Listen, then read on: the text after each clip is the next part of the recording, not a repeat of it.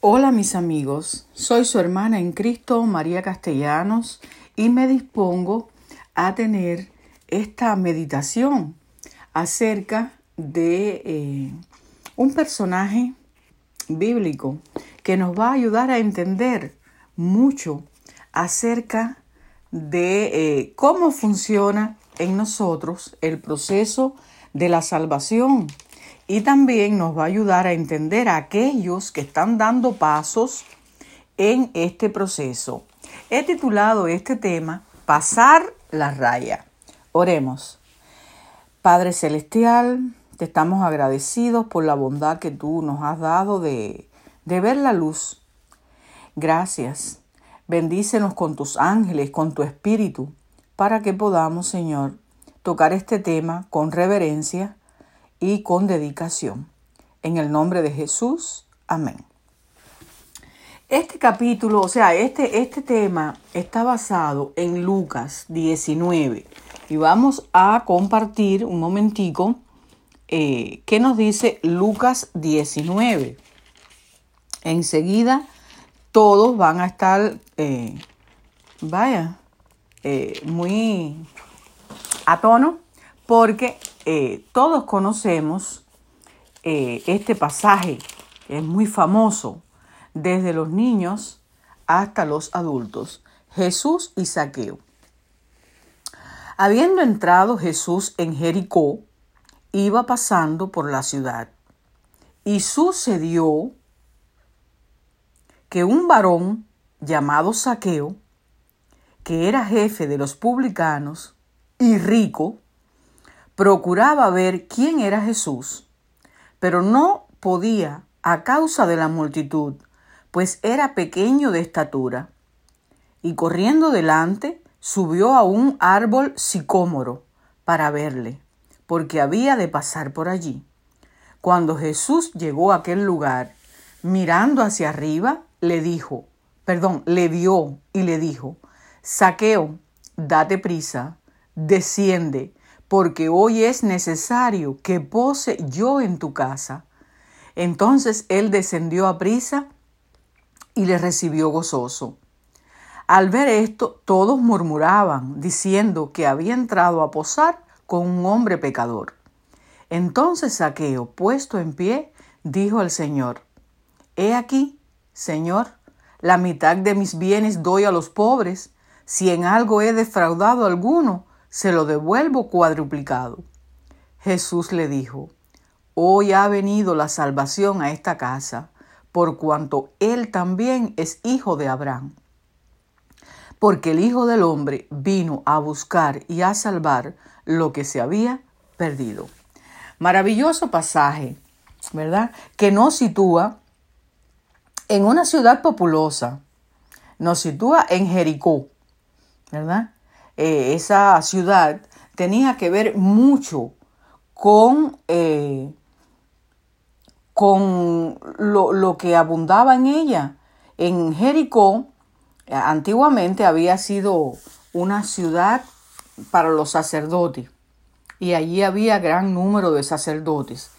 Pero esta ciudad tenía un gran interés eh, y un carácter muy distinto. Era un gran centro de tráfico y había allí oficiales, soldados romanos y extranjeros de diferentes regiones. ¿Ven? O sea que era una ciudad bastante populosa y habían muchos extranjeros. Ahí lo tenemos. A la vez que la recaudación de los derechos de aduana la convertía en la residencia de muchos publicanos.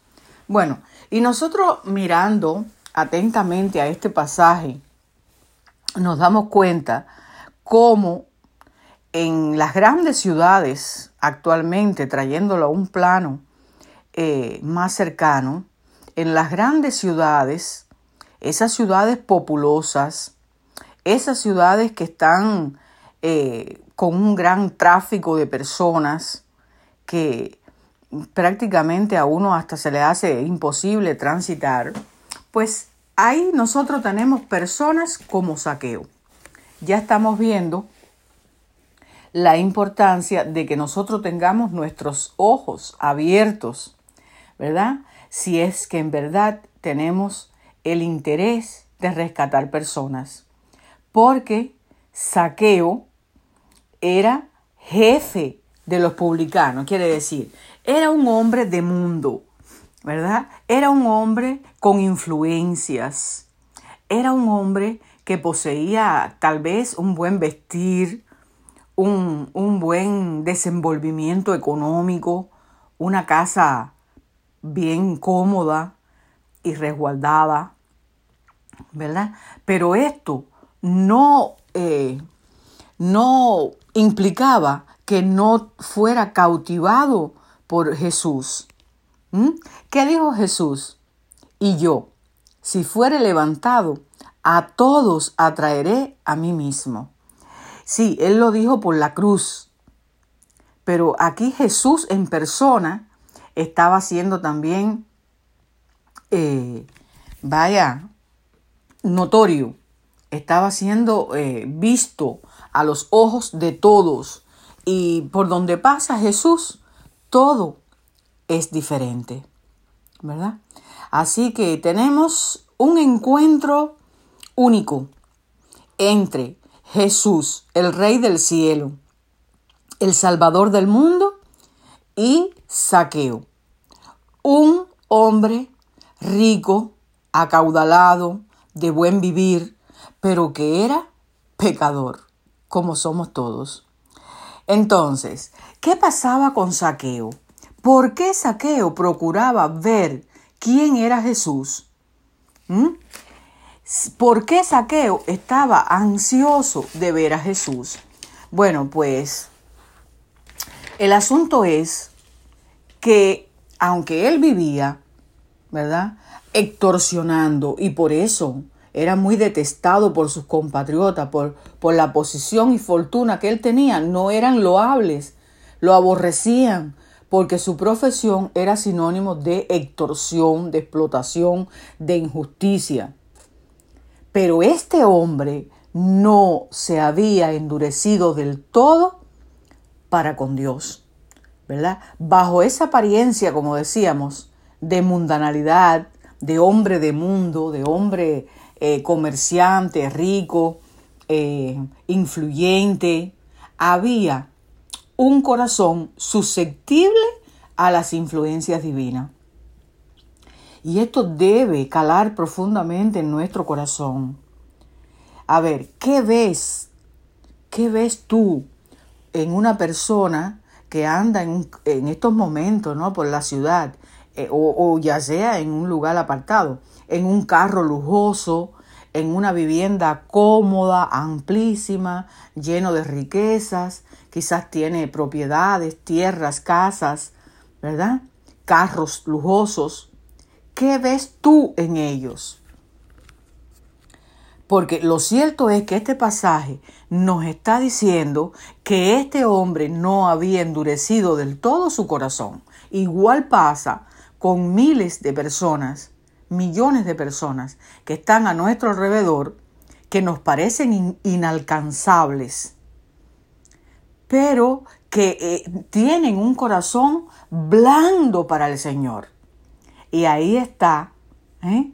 la, donde tiene que emerger la talla de un buen evangelista, de una persona que está dedicada al servicio para Dios, buscando pecadores para el reino de los cielos en este hombre, al escuchar de Jesús, al ver la conversión de Leví Mateo, al oír las hazañas, las, todos los, milagros, las curaciones, ¿verdad? Todo ello fue influyendo en este hombre.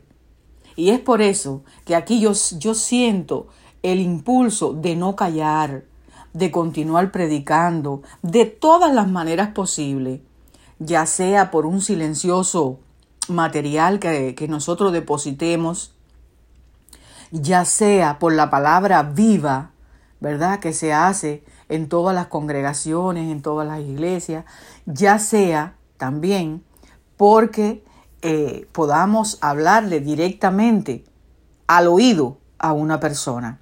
O, bueno, ya sea por la radio, como en el caso de esta, de esta emisora. Puede servir, puede ser muy útil para personas que eh, no han endurecido su corazón para Dios, ¿verdad? En él se había despertado un anhelo de vivir una vida mejor para Dios. Qué, qué interesante, qué bonito que al oír de Jesús, con toda la influencia del, del, Espíritu Santo que Jesús ejercía ¿eh? en, en aquel lugar, este hombre fue receptivo. Había lugar para Cristo en su corazón. Igual tenemos que pensar en, en las personas influyentes, ricos, políticos, economistas, eh, banqueros, todo lo que nosotros podamos conocer en nuestra vida de personas importantes, ellos también tienen, la mayoría de ellos, un corazón blando para el Señor. Un corazón que permite la entrada del Espíritu Santo. Recordemos que el Espíritu Santo es luz, pero Él emergió en medio de las tinieblas y dijo, sea la luz. Cuando Dios dijo, sea la luz, el Espíritu ya estaba allí trabajando. Entonces, tengamos presente este conocimiento. A Saqueo le rondaba una esperanza, ¿verdad? De que el arrepentimiento y el cambio de su vida le era posible. Ay, gloria a Dios porque Dios no nos abandona, porque Dios es misteriosamente implantado en nosotros. Es eh, una hora en que nosotros tenemos que estar eh, orando incesantemente y trabajando por las almas. El enemigo quiere que nosotros estemos eh, opacados, que estemos imbuidos de problemas, quiere que estemos tristes, quiere que estemos vaya, ensimismados en mí misma, en el yo, en mis problemas. Pero hay otra realidad. El Señor quiere que nosotros seamos, ¿verdad? Agentes, agentes, ayudadores, para que sea posible el cambio eh, de corazón en los seres humanos. Y podemos hacer mucho. Quiere decir, Saqueo estaba ya meditando sobre cómo pasar la raya. ¿Me explico? Él quería salir de esa condición y dar un paso hacia Jesús. Pasar la raya era tan difícil porque habían murmuraciones, ¿verdad? Rechazo de este hombre. Había, eh, a ver, Mm, se sentía en el aire cerca de Saqueo como un ambiente de eh, condenación, de culpabilidad, ¿verdad? Pero aquí tenemos cómo Dios estaba trabajando eh, poderosamente mediante su Espíritu Santo en este corazón. El hecho es que fuimos creados para el bien, ¿verdad? Fuimos creados para el bien y por muy pecador que sea una persona, llega el momento en que el Espíritu de Dios te toca y puedes eh, darte cuenta de tu miseria, de tu depauperante vida espiritual. ¿eh? Sientes asco del pecado que, en que te encuentras en ese momento y esto es un buen síntoma porque muestra que aunque envuelto en suciedad, enterrado en las mazmorras del pecado, allí está surgiendo el anhelo de una vida mejor. Así es, cuanto más pecador una persona, ¿eh? mayor es la gracia de Dios para servir, para ayudarle. Como dice, cuanto abundó el pecado, mayor, o sea, más abundó la gracia. Eh, donde hay eh, sucio, vil, bajo, allí la gracia de Dios se muestra con una mayor profundidad. Y cuando estás en ese tono, en ese, en ese, en ese pozo, ¿verdad? Tú deseas respirar aire puro. Tú deseas salirte ¿eh? a una nueva vida. Y eso es Cristo dándote la victoria para que puedas respirar, para que puedas salir a flote, para que puedas dar, pasar la raya de donde te encuentras, pasar la raya, porque todos murmuran, todos critican, pero este pecadora, pero ahora va a la iglesia, pero ¿cómo va a poder? Pero ahora, después qué? ¿verdad? Esas son las frases. Y en el caso, en el caso de saqueo, eh, bueno, ya él se había dado cuenta cuán amargos eran los frutos del pecado y cuán difícil el camino del que procura volver de una conducta incorrecta. ¿Por qué? Porque eres mal entendido, porque tropiezas con un montón de sospechas, de desconfianzas, de injusticia. Y entonces los esfuerzos que estás haciendo por corregir tus errores, ¿verdad? Lo que hacen es despertar la murmuración y despertar la crítica. Entonces vienes a verte en una situación muy difícil de soportar. ¿Verdad? Pero el anhelo de mirar el rostro de aquel cuyas palabras habían hecho nacer la esperanza en su corazón, fue mayor que todas las habladurías. Aquí él dejó atrás todo temor, toda duda, todo pesar. Se olvidó de quién era y pasó la raya, ¿verdad? Él comenzó, eh, o sea, decidió seguir la convicción que se había apoderado de él. Y es ahí donde yo me, me, voy fijando cómo este, este pasaje muestra muy fehacientemente los pasos que damos o que da una persona en el proceso de la salvación. Ya vimos, aún en, en, el pecado, muerto en delito, pero ya va sintiendo qué cosa. Se va despertando un anhelo de vivir una vida mejor para Dios. Va rondando una esperanza, ¿verdad? Va entrando el arrepentimiento, el deseo de cambiar. Te vas dando cuenta de que sí es posible. Ahora, y él decidió seguir la convicción que se había apoderado de él. Qué maravilla que el Espíritu Santo no nos abandona y continúa siempre trabajando en nuestros corazones para ayudarnos a seguir la convicción que Dios eh, ha puesto en nosotros. Entonces, nosotros, ¿cuál es el papel de nosotros? Debemos animar a los que están dando pasos en la santidad, ¿verdad? Debemos colaborar, nunca debemos estar eh, en la posición de, poner palabras duras, faltas de tacto o apagar con alguna frase, con alguna conversación, con, con alguna opinión, ¿verdad? En personas que están dando algún paso. Eh, debemos evitar eso, la sospecha, la desconfianza, los malos entendidos. Por el contrario, Debemos animar a los que están dando pasos en la santidad. ¿Y cómo podemos? Siendo sus amigos, siendo amables. La amabilidad debiera ser nuestra mayor carrera, nuestro mayor título adquirido en esta tierra.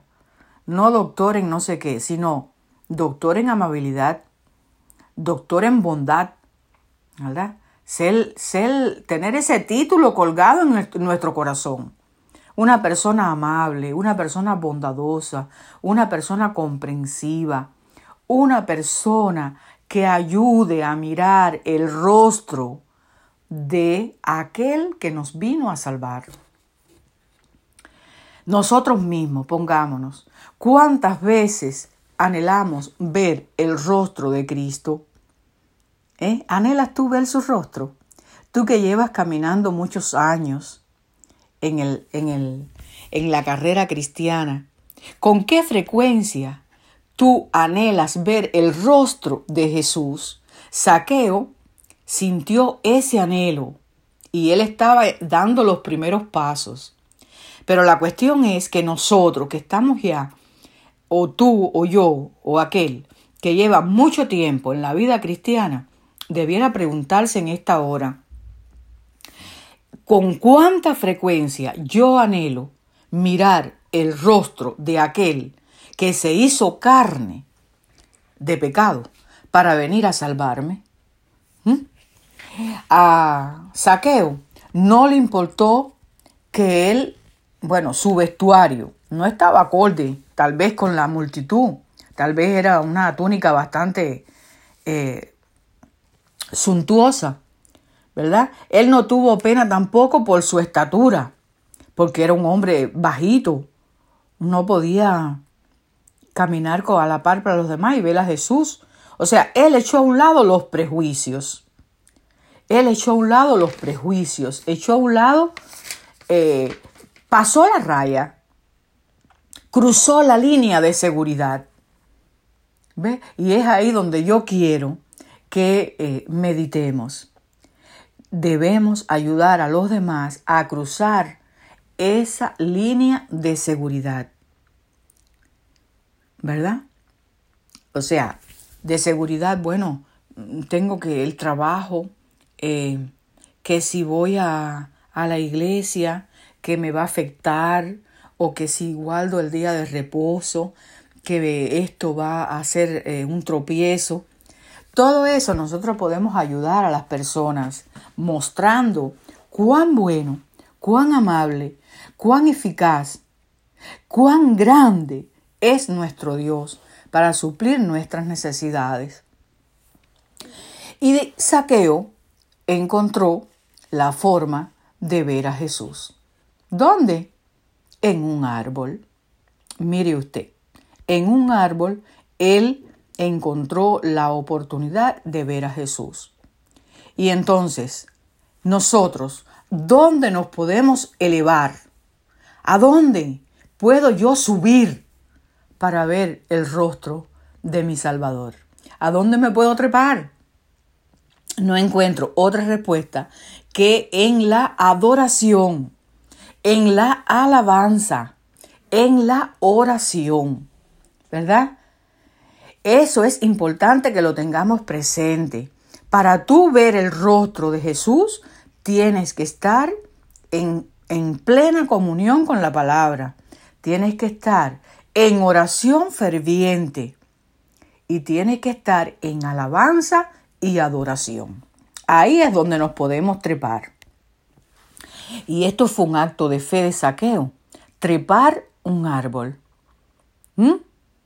Bien, el Señor sintió que había un corazón anhelante por Él. Esto nos, debe ayudar a entender cómo Jesús nos, nos ve en todo momento, cómo está atento a, los movimientos, a, a todo lo que va ocurriendo en nuestros corazones. Jesús necesita entrar diariamente en nuestros corazones pero ese corazón tiene que estar anhelante. ¿Podrá entrar Jesús en un corazón que está, eh, a ver, eh, lleno de, no sé, de indiferencia, de pesares, porque los pesares ocultan el rostro de Jesús. y no es que no tengamos pesares. Eh, la cuestión radica que en medio de los pesares tú emerjas, tú subas al árbol para ver, para, para experimentar alabanza y adoración a nuestro Dios. Entonces, tenemos que ser como Jacob, ¿verdad? Decir, cuando en medio de las tribulaciones, de las pruebas, de las dificultades y vicisitudes, no te dejaré si no me bendices. Esa oración nunca va a ser desatendida pues Jesús miró arriba, ¿verdad? O sea, Jesús miró hacia arriba. El que conoce los corazones siempre va a mirarte, siempre va a, anotar tu, tu, llamada, tu súplica, tu, tu esperanza, ¿verdad? ¿Y qué le dijo el Señor? Saqueo, desciende, porque es menester que pose en tu casa. O sea, nosotros también podemos lograr que Jesús esté en nuestro hogar hoy, si lo buscamos con mirada anhelante y si nosotros en medio de las pruebas manifestamos gratitud y sobre todas las cosas demos gracias, ¿verdad? Por el desprendimiento que podemos hacer de toda avaricia, como lo hizo Saqueo, de todo eh, cosa que no provenía de Dios, como dijo, doy todo lo que tengo. O sea, yo si a alguien he perjudicado, estoy dispuesto a resarcirle. Por eso el Señor lo llamó hijo de Abraham, es decir, hijo de la fe. Y esto nos debe hacer meditar, porque un arrepentimiento sin reforma no es arrepentimiento. Tenemos que dejar todo, todo lo que estorba esa relación entre el Señor y nosotros para que verdaderamente haya un arrepentimiento. Que Dios nos ayude a través de este tema a darnos cuenta de nuestra misión, a despertar el anhelo por salvar a otros y así vamos a ser salvos nosotros también. Hora crucial, hora donde el tiempo se acaba y donde muchos necesitan, ¿verdad? El apoyo, la aprobación y la ayuda para poder pasar la raya y ir al encuentro con Jesús. Que Dios nos bendiga y vamos a terminar con una oración. Antes quiero decir esta frase del deseado de toda la gente, capítulo 61 de Saqueo. Cuando Cristo es recibido como Salvador personal, la salvación viene al alma. Saqueo no había recibido a Jesús meramente como un forastero, sino como al que moraba en el templo del alma. ¿Mm? Los escribas y fariseos que le acusaban de ser pecador murmuraban contra Cristo porque se hizo su huésped. Pero el Señor le reconoció como hijo de Abraham porque los que son de fe, los tales son hijos de Abraham. Oremos. Padre amoroso, te damos gracias en esta hora por el estudio de tu palabra. Te damos gracias en esta hora por la maravilla del, de la obra del Espíritu Santo en los corazones en esta tierra. Padre querido, derrama tu Espíritu, Señor, para que los corazones endurecidos por el pecado sientan la necesidad, se ablanden y pueda entrar el Salvador. También toca los corazones nuestros para que nos impulses en la predicación del Evangelio, que podemos, podamos perdón, dejar atrás todo pesar, toda lucha, toda, eh, eh, vaya, esas maneras en que nos ponemos nosotros, Señor, atascados ¿eh? y atrapados, si se quiere, en un, en un sinfín de problemas nuestros, que nosotros podamos abrir camino a, por la fe hacia la predicación del Evangelio de una manera eficaz, eficaz. ¿Por qué? Porque tú quieres usarnos y tú quieres elevarnos a esas alturas de ser predicadores de las buenas nuevas de salvación. Gracias Señor por este año que hemos vivido y queremos que tú bendigas a todos nuestros amigos. Gracias, te lo pedimos en el nombre de Jesús. Amén.